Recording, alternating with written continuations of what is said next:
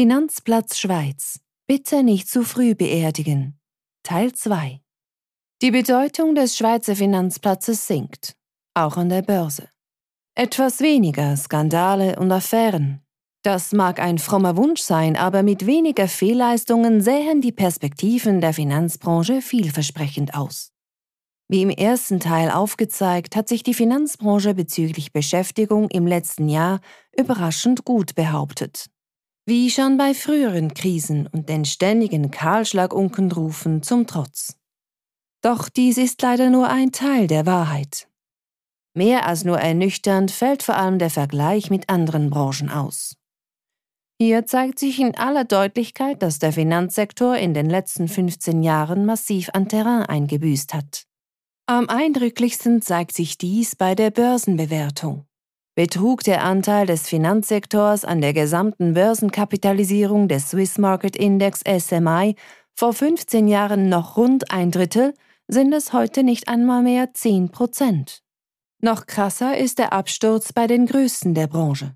So ist der Börsenkurs der CS-Aktie seit dem Hoch von 2007 um 82 Prozent eingebrochen. Jener der UBS um 80 Prozent. Zum Vergleich. In der gleichen Periode ist der SMI um 22 Prozent gestiegen, Novartis um 36 Prozent und Nestle sogar um 130 Prozent. Und noch weit rassiger war die Entwicklung bei den SMI-Aufsteigern Lonza mit knapp 500 Prozent und Sika mit 690 Prozent. Doch einigermaßen tröstlich, unter den Höhenfliegern der letzten 15 Jahre befinden sich mit Partners Group mit einem Plus von 618 Prozent und VZ Holding mit einem Plus von 443 Prozent auch zwei Vertreter der sonst lahmenden Finanzbranche. Beides sind Unternehmen mit einer überzeugenden Langfrist- und Nischenstrategie. Sowohl die auf Private Equity spezialisierte Partners Group wie das Finanzberatungsunternehmen VZ Holding sind noch junge Finanzinstitute ohne Altlasten, die nie vom geraden Weg abgekommen sind. So wie dies gerade bei den Branchentops mit bemühender Regelmäßigkeit der Fall war. Geldwäscherei und andere Skandale haben operative Fortschritte hier immer und immer wieder zunichte gemacht. Können solche Fehltritte vermieden oder wenigstens reduziert werden, ist dem Finanzsektor sogar ein längerfristiges Revival zuzutrauen.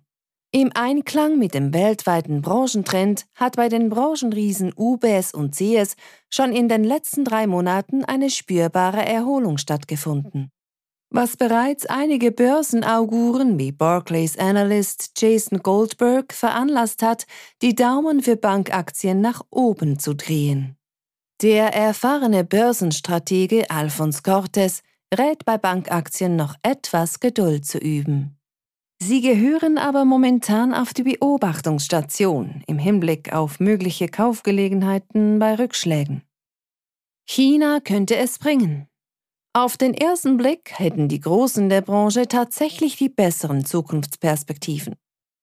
Denn ihnen bieten sich auch im Ausland immer wieder enorme Chancen.